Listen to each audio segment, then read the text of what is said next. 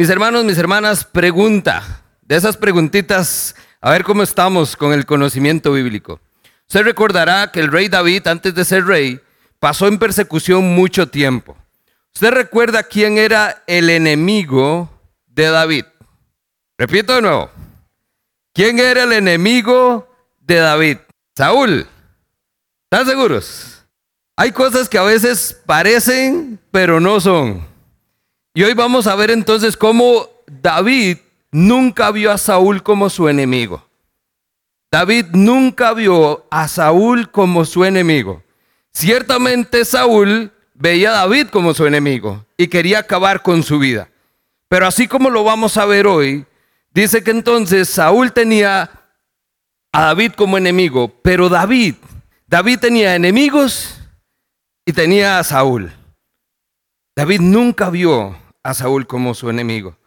Y para que eso sea posible, créame, tiene que haber un corazón en el que Dios está trabajando de una manera extraordinaria. Al punto que podamos darnos cuenta que aún en medio de la persecución, aún en medio del sufrimiento, aún en medio de la soledad y de prácticamente perderlo todo, podemos todavía decir, no hay nada mejor que mi Dios. Así que si tiene su Biblia por ahí, acompáñeme al Salmo 18 y vamos a ver cómo esto es posible. Y si usted me lo permite, mientras nos preparamos ahí buscando el Salmo 18, vamos a, entonces a poner este tiempito en manos de nuestro Dios, en manos de, eh, de su Espíritu para que sea Él quien entonces continúe hablando a nuestro corazón y cada uno tenga hoy su porción. Padre, bendecimos tu nombre en esta noche. Damos gracias por cada una de las personas que hoy está acá con nosotros, por esos corazones dispuestos. Damos gracias, Señor, por quienes nos están escuchando y viendo desde casa y quienes nos verán después también, Señor. Damos gracias porque tú has agendado un momento específico con cada uno de nosotros y esperamos, Señor, que tu palabra hoy caiga en tierra fértil, Señor. Hoy abrimos nuestros ojos, disponemos nuestra mente, nuestro corazón, Señor, para ver esas preciosas palabras que están en este libro que nos has dejado, para que esas palabras realmente tomen vida, Señor.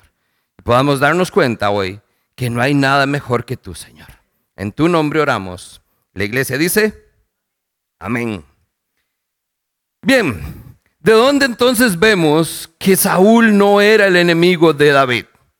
Si usted ve en su Biblia, en el Salmo 18, empezando nomás, usted se va a encontrar unas letritas pequeñitas, unas indicaciones que muy fácilmente podemos dejar de lado, pero es parte del texto original, es decir, fue lo que Dios puso en el corazón del autor a la hora de escribirlo.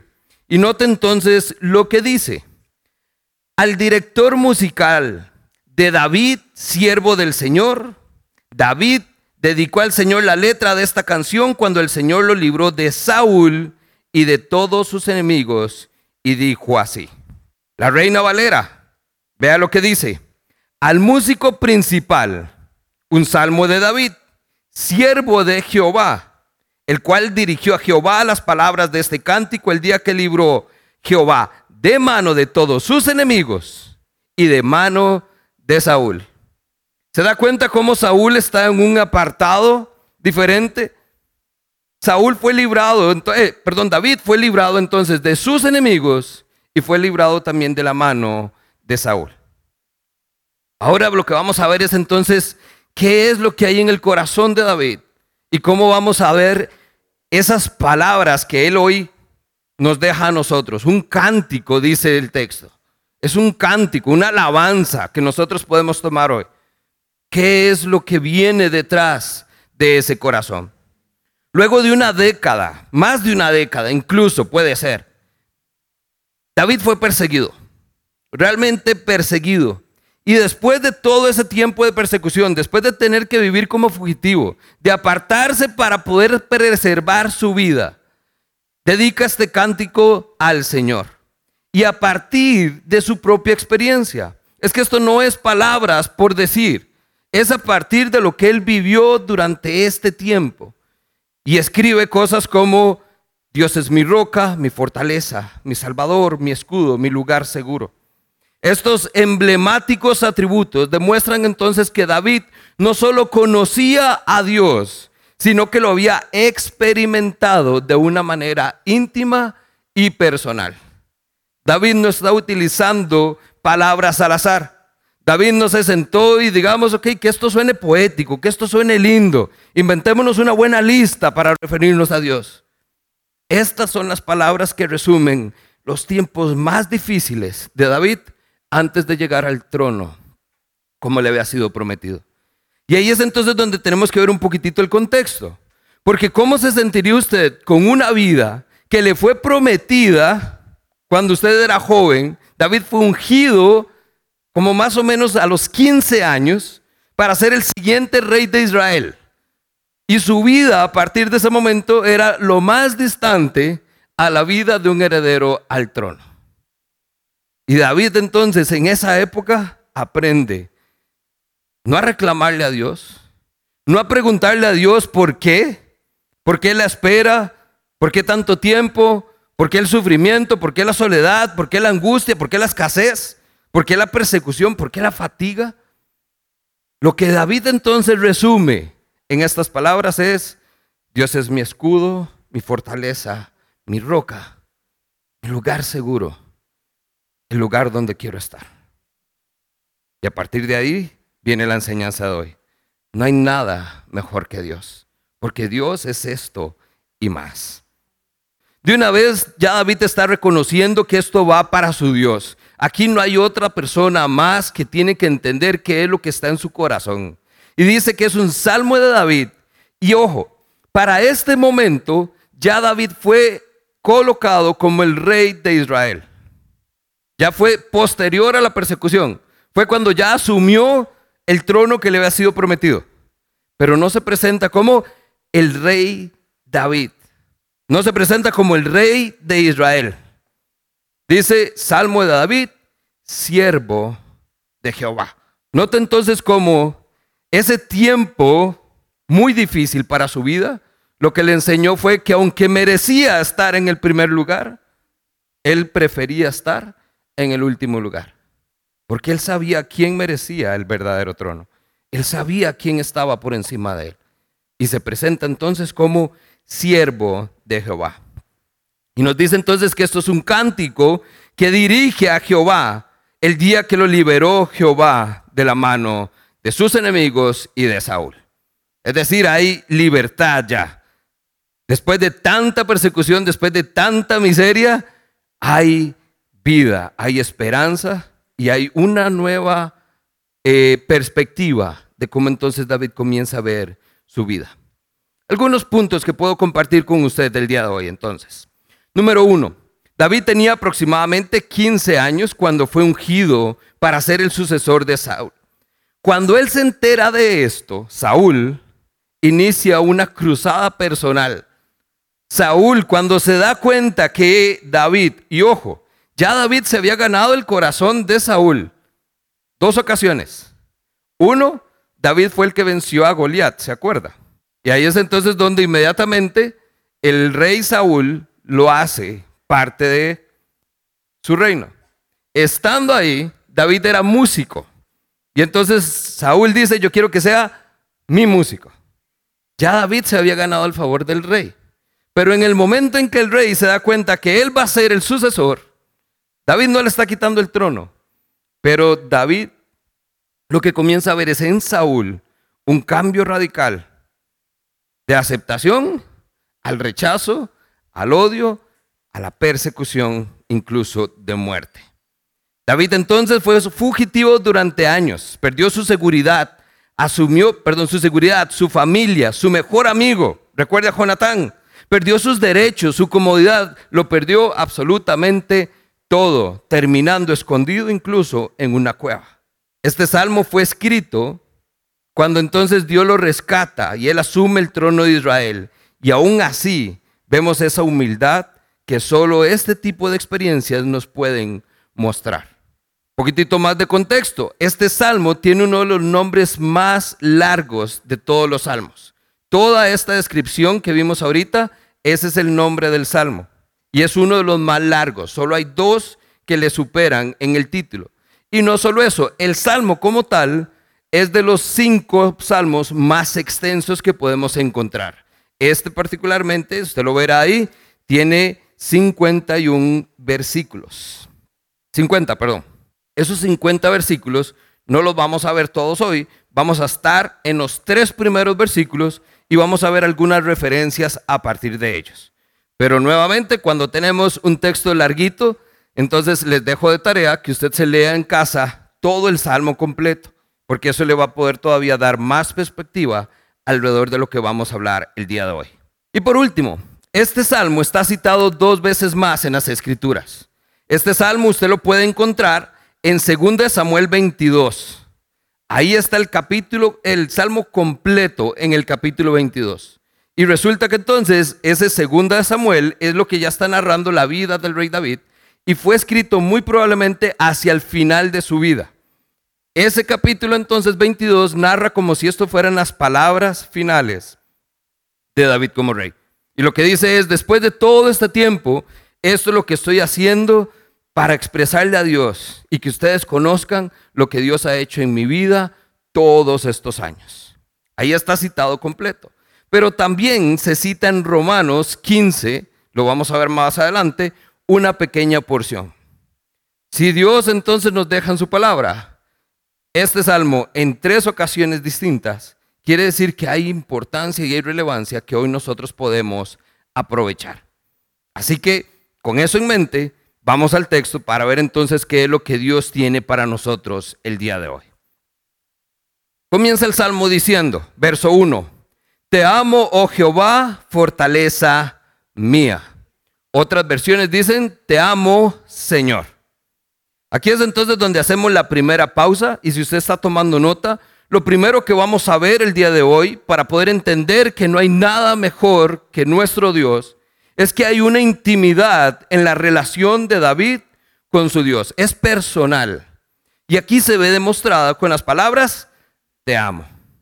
Ahora, esto es interesante porque este te amo como tal solo se está utilizando una vez en la Biblia en este sentido. La mayoría de las veces las vamos a encontrar donde es Dios expresando su amor por el hombre. Esta es la única vez que estamos viendo con esa expresión que se utiliza para describir el amor del hombre hacia Dios. Porque es David el que le está diciendo, te amo Jehová, te amo mi Señor. Y de hecho el vocablo original es en griego, eh, perdón, en hebreo, y lo que estamos viendo es que sería más como un tiempo continuo, un tiempo futuro. Es, te voy a amar siempre. Te amaré siempre. Es algo que no va a cambiar la condición del corazón. Esta era una declaración triunfante, una decisión del corazón de David. Esto es lo que realmente podríamos leer más como entonces, te amaré mi Señor de una manera tierna y para siempre. Y te lo digo desde la raíz de mi corazón. A pesar de haber pasado entonces 15, 20 años de angustia, durante todo este tiempo no había acumulado en el corazón de David ni amargura, ni resentimiento, ni dolor. Lo que había acumulado es una severa em, alabanza, una oportunidad de ver a Dios por quien Él era.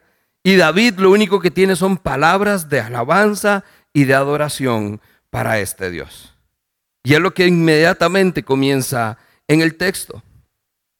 David dijo, te amo al Dios que lo liberó. Y no solo lo hizo por haberlo liberado de su prueba, sino que, ojo, lo hizo para decirle gracias por todas las pruebas que me diste, porque eso es lo que hizo de mí hoy el hombre que soy. ¿Se da cuenta de esto? No es solo un te amo para reconocer que ya me liberaste y gracias por hacerlo, ya verá tiempo, Señor. No es gracias por la prueba. Gracias por estos años de dolor, de sufrimiento, porque han formado mi carácter. Y hoy soy quien soy, gracias a ti. Esa es la intención con que entonces David inicia este salmo. Y ve inmediatamente entonces cómo pasa al verso 2. Hay una avalancha aquí de alabanza. Y comienza entonces diciendo, el Señor es mi roca, mi fortaleza y mi salvador. Mi Dios es mi roca en quien encuentro protección. Él es mi escudo, el poder que me salva y mi lugar seguro.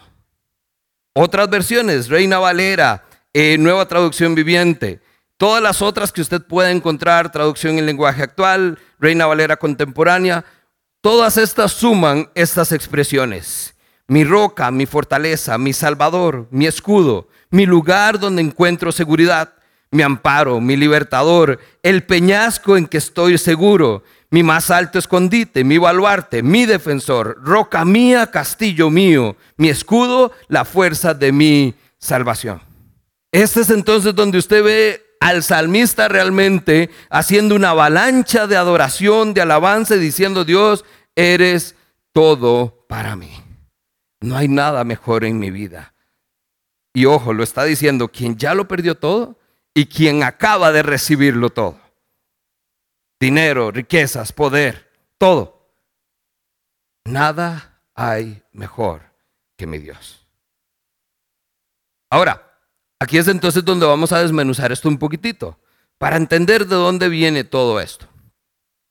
He pasado mis últimos devocionales en el libro de los Salmos y este es un tema que se repite muy constantemente estas expresiones que usted acaba de escuchar, si usted se va al libro, al libro de los Salmos, usted va a ver que esto es constante. Se repite una y otra y otra vez. Hay una eh, lógica, hay una intención de estas palabras, así que vamos por alguna de ellas. Depende como usted lo vea, depende de la traducción. Usted podrá decir, hay cinco, hay siete, hay nueve, no importa cuántas, el asunto es que no son suficientes para describir a Dios. Pero tomemos cinco obvias que son las que empiezan cuando David dice, mi, mi roca, mi escudo, mi fortaleza, mi lugar seguro y mi salvación. Número uno, mi roca. La palabra roca aparece más de 40 veces, desde el Génesis hasta Primera de Corintios. Y todas estas ocasiones refiriéndose a una manera en que Dios se revela a sí mismo. Una roca, nuestra roca, mi roca, dice David. Relación personal. Una roca ayudaba al antiguo judío de muchas maneras. Por ejemplo, si era una roca grande, traía sombra en medio del desierto y entonces daba protección. Estas rocas, cuando entonces se fracturaban, creaban unas grietas y convertía entonces eso en refugio para los fugitivos y podían esconderse ahí entre las grietas. Y además, estas rocas, recuerde que el desierto era lleno de arena, era un, terreno inestable y entonces esa roca también era lo que salía de la arena, de la tierra, y le daba entonces a los guerreros, a los soldados, un espacio firme para entonces poder entrar en batalla. Todas estas cosas son las que están presentes en el corazón de David cuando él dice, mi roca. Es más, se repite constantemente. Ve ahí mismo en el Salmo 18, ve al verso 31. Dice, porque ¿quién sino Dios? Perdón, ¿quién es Dios sino solo Jehová? ¿Y qué roca hay fuera de nuestro Dios? Más adelante todavía, en el versículo 46, dice, viva Jehová y bendita sea mi roca. Mi roca. Todas esas se repiten solo en el Salmo 18. Si usted se va a los salmos, usted va a encontrar que se repite en prácticamente seis de cada doce eh, versos, en donde usted encuentra roca, mi roca, o algún aspecto similar. No queda ahí Deuteronomio, Isaías en el Antiguo Testamento. En el Nuevo Testamento usted lo va a poder encontrar donde se utiliza refiriéndose más a Cristo. Cristo es nuestra roca. Cristo es la piedra angular. Recuerda la historia donde dice un hombre sabio construyó sobre la roca. Esas son expresiones, están a lo largo de las escrituras en referencia a Dios, al fundamento que puede representar en nuestra vida. Número dos, dice David también que no solo es su roca, es su fortaleza. Esto hace referencia quizás a las montañas donde David tuvo que refugiarse. Una fortaleza es entonces este lugar que estaba en las montañas y entonces ahí encontraban refugio, ahí había seguridad, había una posición segura. Esa fortaleza, la misma que describe, por ejemplo, Joel 3:16.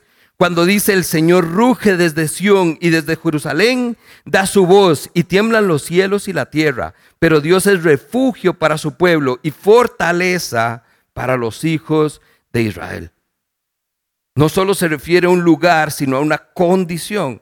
Estoy en un lugar que ya sé que es seguro, es una fortaleza, pero ese lugar seguro también es mi refugio. Estoy tranquilo, estoy en paz.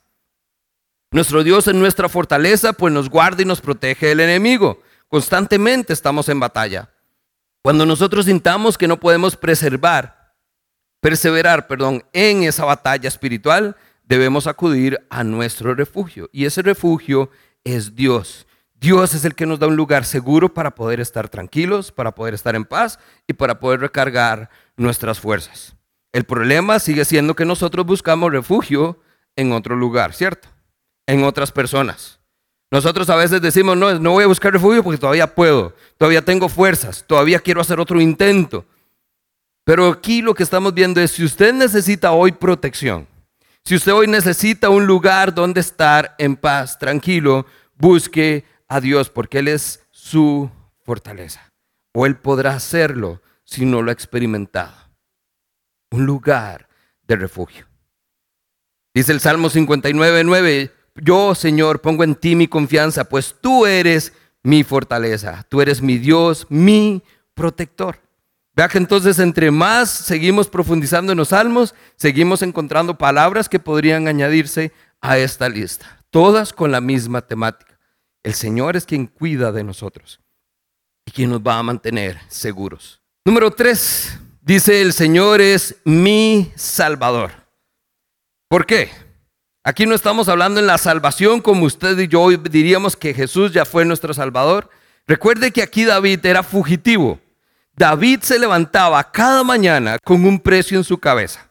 Esa era la intensidad con que Saúl lo estaba persiguiendo estaba determinado a acabar con su vida. Y por eso entonces no solo era Saúl, era un montón de hombres, soldados, persiguiendo a David.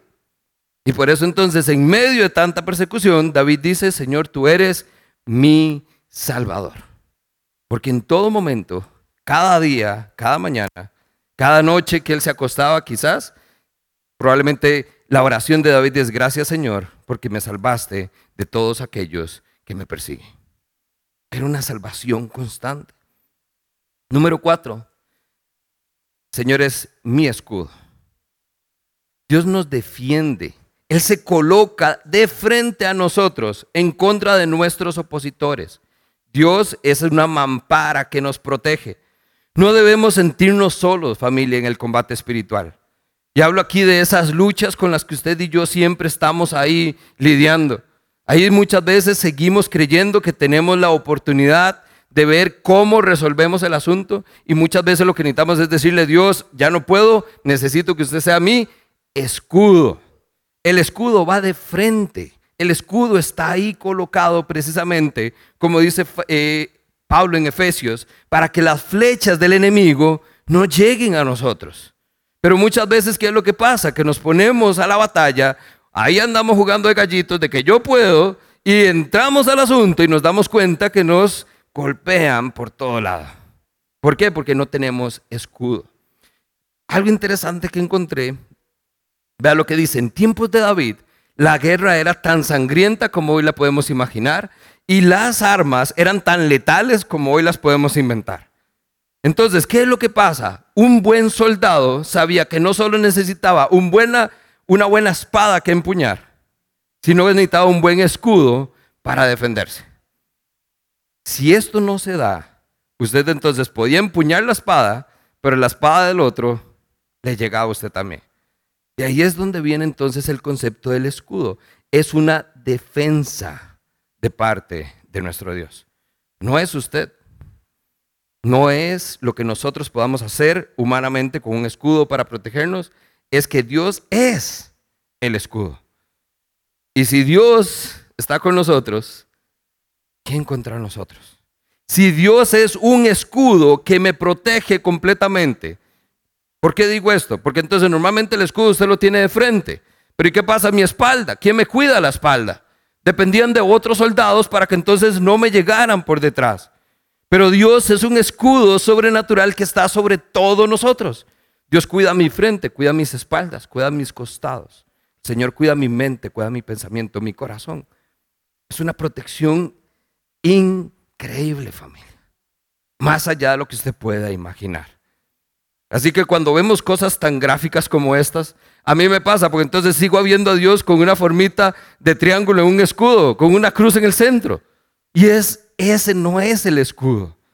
Es algo sumamente asombroso que tiene todos los flancos, especialmente mi talón de Aquiles. Esos espacios por donde el enemigo sabe que me puede llegar, el Señor lo puede cubrir. Pero nuevamente tenemos que buscarlo para que se convierta en nuestro refugio.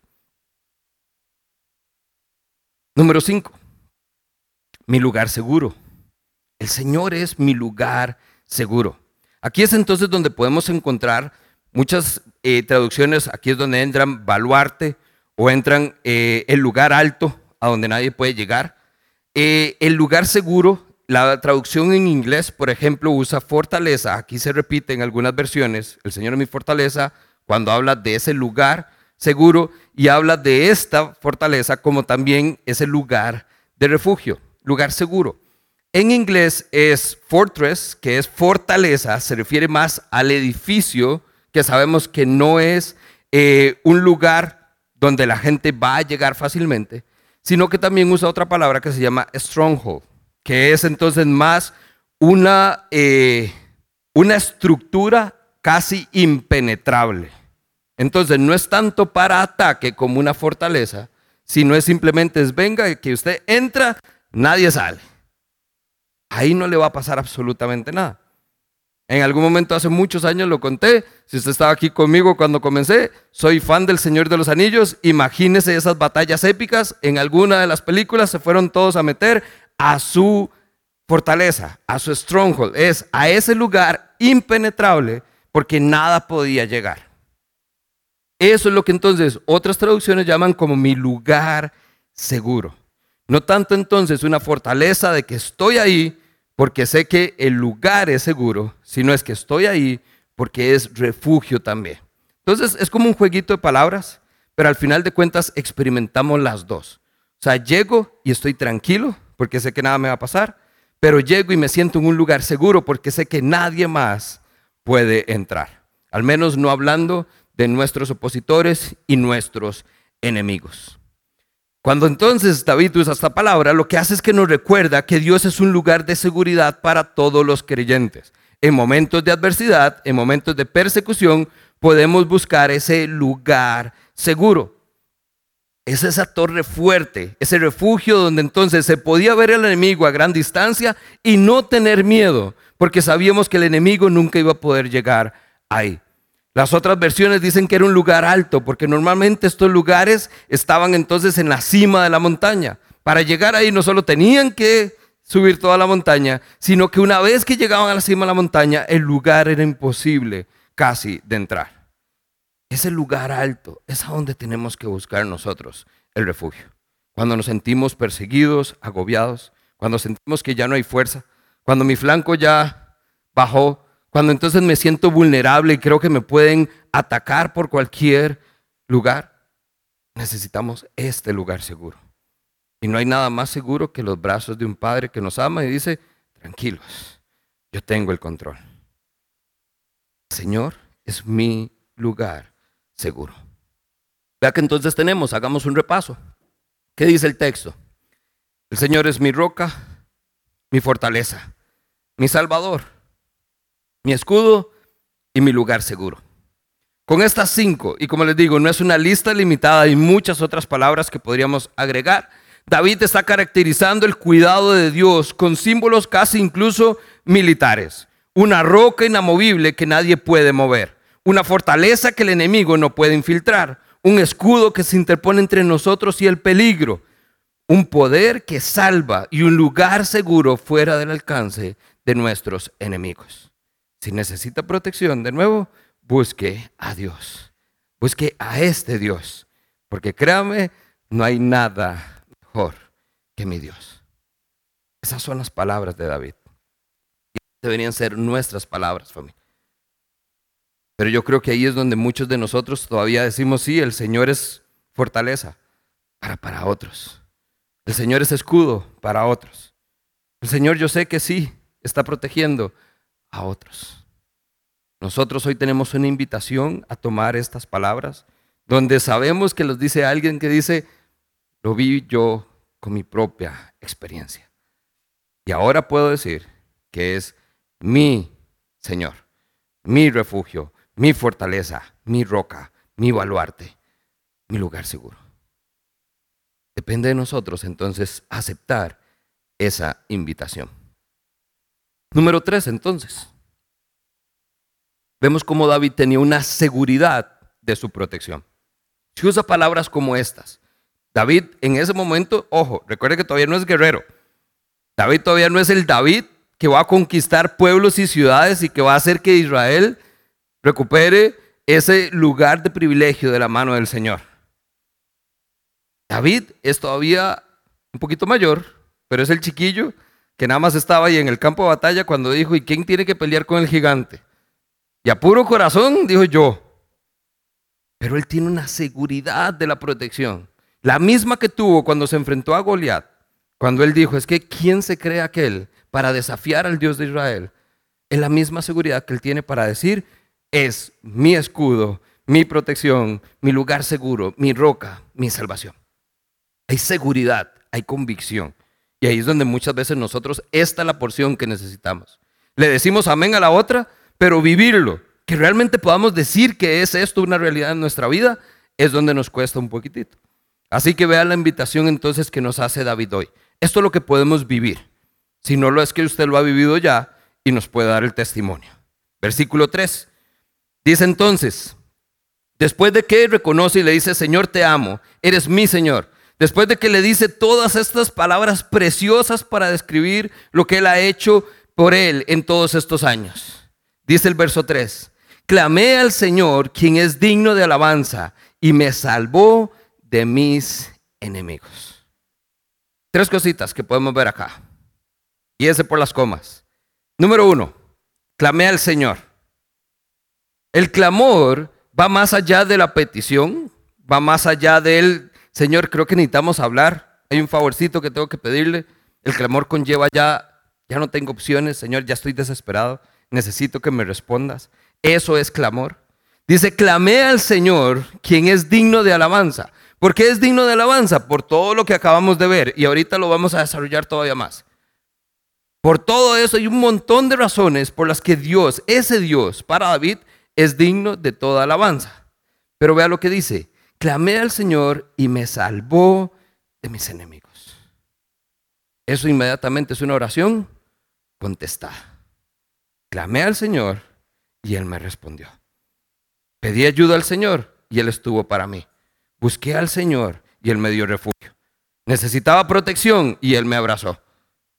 Necesitaba salvación y Él me dijo, aquí está mi hijo. Es ese nivel de respuesta el que este Dios puede ofrecer a aquellos a quienes están dispuestos a creer en esa seguridad de la protección que Él provee. Algunas cositas entonces que podemos ver. Dice que es digno de alabanza porque no hay otro igual. ¿Quién otro sino este Señor? Vea lo que dice el verso 4. Nada más como para darnos un poquitito una idea de qué es lo que está en la mente de David. Dice, me rodearon ligaduras de muertes y torrentes de perversidad. Me aterrorizaron. Ligaduras de Seol, eso es de Hades, de muerte, me rodearon. Me tendieron lazos de muerte. En mi angustia invoqué a Jehová y clamé a Dios. Él oyó mi voz y desde su templo y mi clamor llegó delante de él a sus oídos. Ah, qué lindo. Invoqué al Señor él oyó mi voz desde su templo y mi clamor llegó delante de él hasta sus oídos. Con razón recibió respuesta David. Ese es el Señor que nosotros podemos tener. Pero esto se da únicamente cuando hay una relación estrecha con Él, una relación íntima, una relación personal. Cuando entonces nuestra relación no es la mejor y nos comportamos de cierta manera que nos distancia de ese Dios, Comenzamos a ver entonces que eso tal vez no se da. Es que tengo dos meses de estar orando al Señor y nada que me responde. Bueno, ¿qué tan cerca está usted de Dios? ¿Qué tan estrecha es su relación para que usted pueda decir, clamé al Señor y desde su templo, y está haciendo referencia al templo en el cielo, porque no había todavía un templo en Jerusalén, y desde su lugar altísimo, el Señor escuchó mi clamor en sus oídos. Familia, esto es relación íntima merecedora de un te amo, Señor. Eso es de tú a tú. Muchas veces nuestras oraciones, nuestros clamores, parecieran pasar desapercibidos, pero Dios sí lo está escuchando, pero es como si le gritáramos al otro lado de la esquina, como si le gritáramos al otro lado del océano. La respuesta va a tardar, pero va a llegar. Pero cuando tenemos esta relación íntima, estrecha, profunda, como la vemos en David, podemos estar seguros de que el clamor nuestro llega a sus oídos. La presencia abrumadora de la maldad fue una prueba significativa para David. Lo percibió todos los días, no durante una semana, durante años, durante décadas, casi dos décadas, antes de ver la promesa cumplida y el favor de Dios en su vida.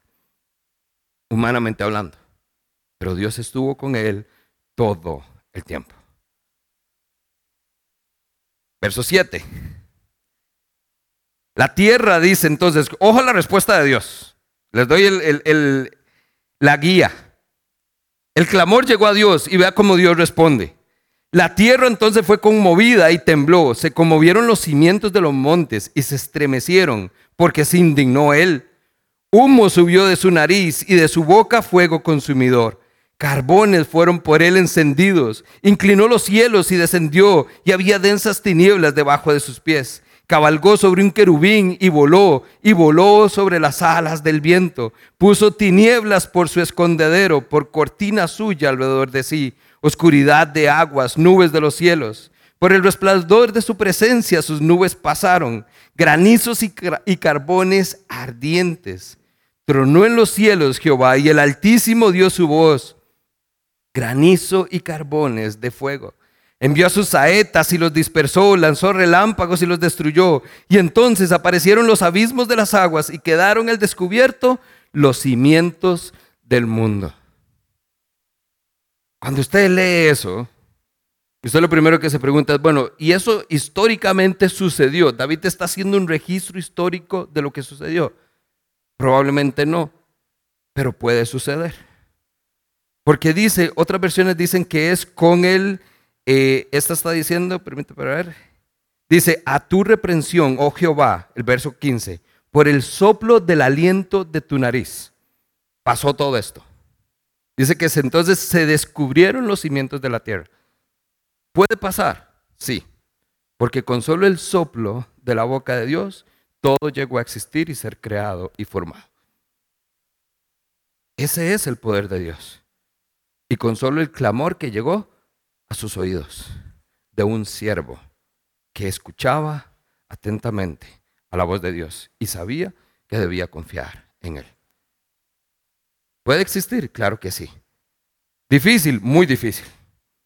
Pero hoy, familia, esa es la invitación que está a nuestro alcance la liberación de parte de Dios siempre se va a ver más claro mirando hacia atrás. Cuando entonces David vuelve a ver atrás y ve todo lo que Dios hizo, es más fácil reconocerlo. Pero cuando entonces nosotros miramos hacia adelante, a menudo se logra ver también, pero únicamente por medio de la fe. Y eso fue lo que hizo David realmente. David durante décadas, ¿qué fue lo que hizo? Miró hacia el frente en fe, sabiendo que lo que Dios había dicho hace muchos años en algún momento se iba a cumplir. Y en el tiempo, mientras tanto, dijo Dios, cuídame, protégeme, guárdame. Solamente, solamente. Concluyamos con esta pequeña porción. Acompáñame al verso 31. Con solo lo que hemos visto hasta ahorita, y es apenas una porción del texto, es ya razón suficiente para poder decir que no hay nada mejor. Ese es el Dios en que creemos, ese es el Dios que tenemos hoy ahí dispuesto a ser nuestra roca, nuestra fortaleza, nuestro escudo, nuestro baluarte, nuestro lugar de refugio. Vea lo que dice el mismo Salmo. Dice verso 31, porque ¿quién es Dios si no solo Jehová? Recuerde que en aquel entonces había muchos dioses. ¿Cuáles dioses? Dice, solo hay un Dios, es Jehová. ¿Y qué roca hay fuera de nuestro Dios? Si solo hay un Dios y quieres saber cuál es la roca, la roca es Dios. Dice, Dios es el que me ciñe de poder y quien hace perfecto mi camino, quien hace mis pies como de siervas y me hace estar firme sobre mis alturas. Y ahí continúa David de verdad expresando todo lo que él ha logrado precisamente por ese favor de Dios, quien adiestra mis manos para la batalla, para, para entesar con mis brazos el arco de bronce. Me diste asimismo el escudo de tu salvación, tu diestra me sustentó y tu benignidad me ha engrandecido. Ensanchaste mis pasos debajo de mí, mis pies no han resbalado. Perseguí a mis enemigos y los alcancé y no volví hasta acabarlos. Los herí de modo que no se levantasen, cayeron debajo de mis pies. Pues me ceñiste de fuerzas para la pelea. Has humillado a mis enemigos debajo de mí. Has hecho que mis enemigos me vuelvan las espaldas para que yo destruya a los que me aborrecen. Clamaron y no hubo quien salvase aún a Jehová, pero no los oyó, y los molí como polvo delante del viento, los eché fuera como lodo de las calles. Y la última porción. Me has librado de las contiendas del pueblo, me has hecho cabeza de las naciones. Ya esto es el rey. Pueblo que como yo no conocía, perdón, pueblo que yo no conocía me sirvió. Al oír de mí me obedecieron. Los hijos extraños se sometieron a mí. Los extraños se debilitaron y salieron temblando de sus encierros. Viva entonces Jehová y bendita sea mi roca y enaltecido sea el Dios de mi salvación, el Dios que venga mis agravios y somete pueblos debajo de mí, el que me libra de mis enemigos y aún me eleva sobre los que se levantan contra mí. Me libraste de varón violento y por lo tanto yo te confesaré entre las naciones, oh Jehová, y cantaré entonces tu nombre Grandes triunfos da su rey y hace misericordia a su ungido, a David y a su descendencia para siempre. ¿Se da cuenta todo lo que puede hacer ese Dios? ¿Se da cuenta entonces cuando decimos que Dios es mi refugio, mi escudo, mi poder de salvación, mi lugar seguro? ¿Se da cuenta por qué decimos que no hay nada mejor? ¿Quién sino Dios, familia, cumple estas cosas? ¿Quién sino Dios lo puede librar hoy a usted de la maldad que le acecha? Del problema que no puede resolver. ¿Quién sino Dios de verdad puede traer hoy salvación y protección a su vida como nunca nadie antes lo ha visto? Y salimos del problemón de la vida al testimonio que trae luz y gloria a todo el pueblo. Ese es el Dios en que creemos. Y no hay nadie como Él. Fue Dios Vea que ahí está diciendo, fuiste tú. David nunca dijo, esto hice yo, esto lo logré. Ahora que estoy libre, pude hacer esto y esto y esto. Dice, fue Dios. ¿Quién sino Jehová, mi roca, quien hizo todo esto? Él, David reconoció y le dio el mérito a quien lo merecía. Y dice, entonces cantaré alabanzas a su nombre, porque Él ha hecho esto. Esa es la respuesta natural cuando tenemos a un Dios que nos protege de tal manera, y usted está seguro que así va a ser, que usted se sienta tranquilo a esperar el tiempo perfecto de Él para que todo se resuelva, para que Él enfrente a sus opositores, para que Él traiga paz a su corazón. Y cuando llega, usted entonces está como David, preparado con palabras de alabanza para glorificar su nombre. Por eso, oh Señor, te alabaré entre las naciones, cantaré alabanzas a tu nombre. Acompáñame a Romanos capítulo 15, versos 8 y 9, y con eso terminamos. Porque esta porción fue la que les dije que estaba citada. Este salmo fue citado por Pablo. Pablo en algún momento entonces está escribiendo esta carta a los romanos y describe este salmo en esta última porción. Romanos 15, versos 8 y 9. Escribe Pablo, Recuerden que Cristo vino a servir a los judíos para demostrar que Dios es fiel a las promesas que les hizo a sus antepasados. Fiel a sus promesas. También vino para que los gentiles le dieran gloria por la misericordia que él tuvo con ellos. A esto se refería el salmista cuando escribió. ¿Cuál salmista? David. ¿Qué escribió? Por eso te alabaré entre los gentiles. Señor, cantaré alabanza a tu nombre. El Nuevo Testamento muchas veces usa la palabra naciones del Antiguo Testamento y la traduce como gentiles. ¿Qué nos toca hacer nosotros como parte de ese pueblo gentil? ¿Quiénes somos nosotros hoy familia? Quienes vamos a cantar alabanzas a su nombre, porque este es nuestro Dios. Esta es nuestra roca, nuestro lugar de refugio, nuestra salvación, nuestro lugar seguro. ¿Quién sino Jehová, roca mía? ¿Quién sino Dios? Nada, Señor. Nada, nada ni nadie es mejor que tú. Amén. Tres puntos para que pueda reflexionar en casa y llevar esto a la práctica. No nos quedemos con el reconocer que esto es algo importante, hagámoslo parte de nuestra vida. Número uno, le hago tres preguntas. Número uno, ¿cómo está su relación con Dios hoy? Porque recuerde que todo esto parte de un de un te amo, mi Señor, de una relación íntima y personal con Dios, aún en medio de la adversidad. Note, Muchas veces en nuestro mejor momento le decimos a Dios, te amo repetidas veces. Pero cuando estamos en la batalla, cuando estamos en la dificultad, cuando estamos en adversidad, clamamos a Dios para decirle, Dios, ¿dónde estás? Porque me abandonaste y resulta que nosotros lo dejamos atrás hace mucho tiempo. Dios no nos abandona familia, no se equivoque. Usted es el que por tratar de ir a su ritmo, se perdió de donde dijo Dios que tenía que estar. Entonces, ¿cómo está su relación con Él? Clame hoy al Señor. Y dice que ese clamor llega a sus oídos. Pero esté con Él y esté seguro de esto. Número dos, ¿qué palabras utilizaría usted hoy para alabar al Señor y reconocer lo que Él ha hecho en su vida? David dijo, Señor, tú eres mi refugio, mi roca, la fuerza de mi salvación, mi baluarte, el lugar en que estoy bien, tranquilo y seguro. ¿Qué palabras usaría usted?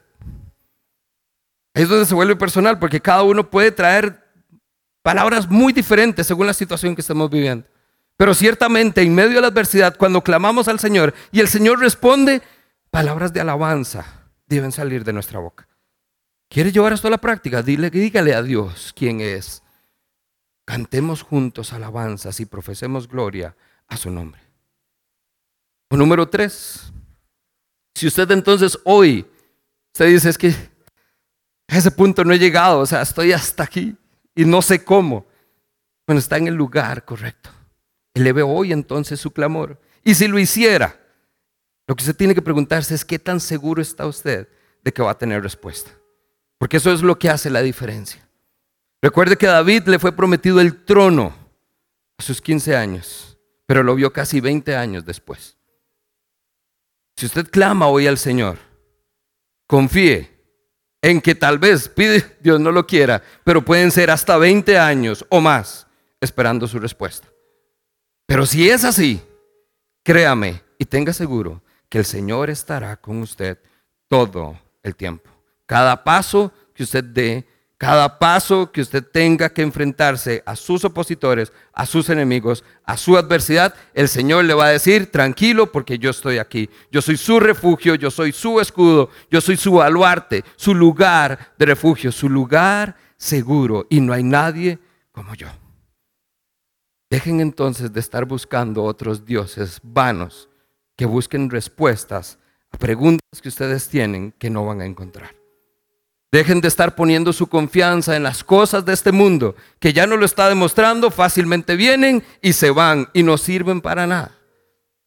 Dejen entonces de estar escuchando a aquellos que le dicen, si puede, yo le ayudo, haga aquí, haga allá, de alguna manera se resuelve. No es cierto. Porque el único que le puede decir con seguridad qué es lo que tiene para su vida es aquel que lo diseñó para ese propósito. Y es el único que entonces tendrá la última palabra y le dirá, levántate. Ya no está quienes te condenan, ya no está quienes te persiguen. ahora puedes comenzar a gozar de la vida abundante a la que te llamé y a la que por nombre creé para ti.